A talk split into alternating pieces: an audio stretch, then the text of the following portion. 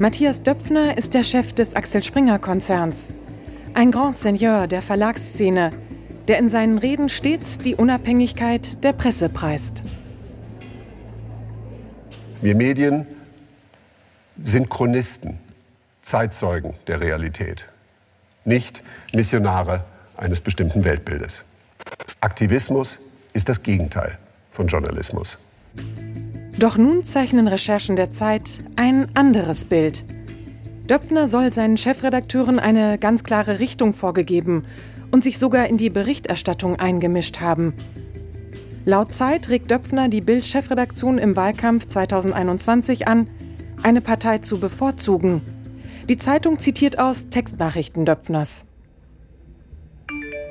Unsere letzte Hoffnung ist die FDP. Nur wenn die sehr stark wird, und das kann sein, wird das grün-rote Desaster vermieden. Können wir für die nicht mehr tun. Hat sich diese Ansage in der Berichterstattung niedergeschlagen?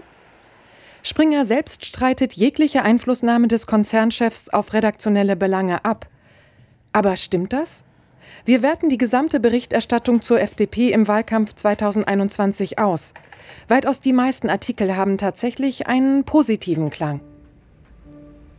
Schon ein paar Tage nach Döpfners SMS schreibt Bild enthusiastisch: Alle Parteien brauchen die FDP. Döpfner legt nach.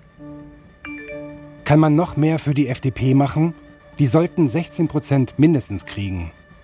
Bild bringt jetzt diese Artikel, die wie FDP-Werbung wirken. FDP will bundesweite Steuerstasi stoppen. Lindner knöpft sich die Merkel-Union vor. Und fünf Tage vor der Wahl ganz anbiedernd das große Cool-Bicky-Interview. Wir haben Wein dabei, Herr Kubicki. Deswegen äh, schenke ich Ihnen auch direkt ein Glas ein. Wir wollen sozusagen das machen, was Sie normalerweise hier auch tun würden in Strande. Ich schenke ein. Kurz darauf feuert Döpfner die Redaktion nochmal richtig an. Please stärke die FDP. Wenn die sehr stark sind, können sie in Ampel so autoritär auftreten, dass die platzt. Gerhard Baum ist das Urgestein der FDP.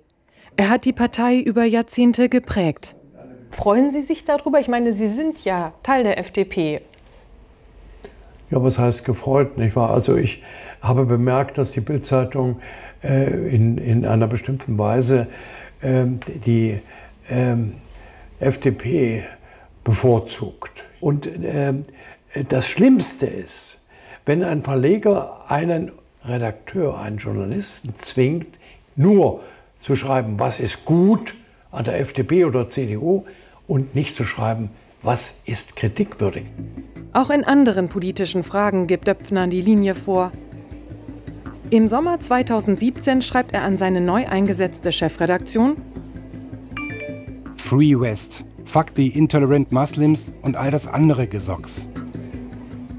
Wir werten die Berichterstattung seit dieser Nachricht im Sommer 2017 aus. Tatsächlich bringt Bild zum Thema Muslime fast ausschließlich negative Artikel, die nach Gefahr klingen. Fast jede Woche ein Ehrenmord. Islamismus-Alarm an Grundschulen. Nur noch Islamkunde statt evangelischer Religion. Auch zur großen Frage des Klimaschutzes wünscht Döpfner sich eine kritische Linie.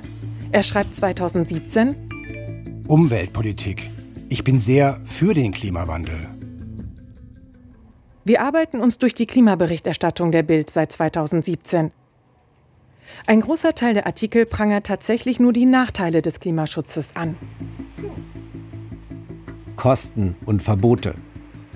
Was ist wichtiger, Klima oder Wirtschaft? Wie teuer wird das für uns? In den Kommentaren des Politikchefs klingt die Kritik noch schriller.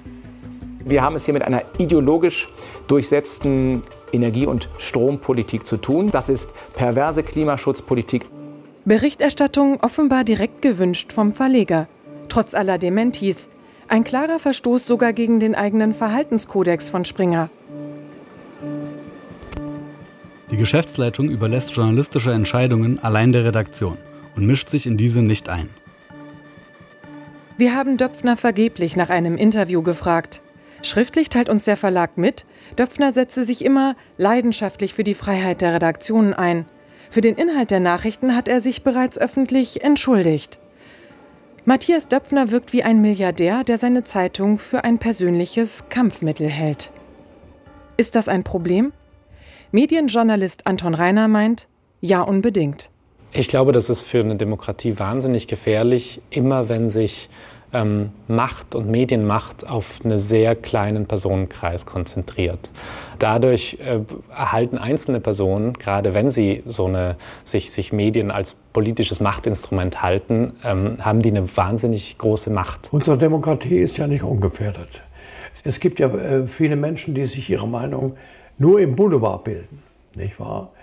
Und darauf muss er Rücksicht nehmen, dass in diesen Zeiten des Umbruchs die Menschen ängstlich und unsicher sind und verführbar sind.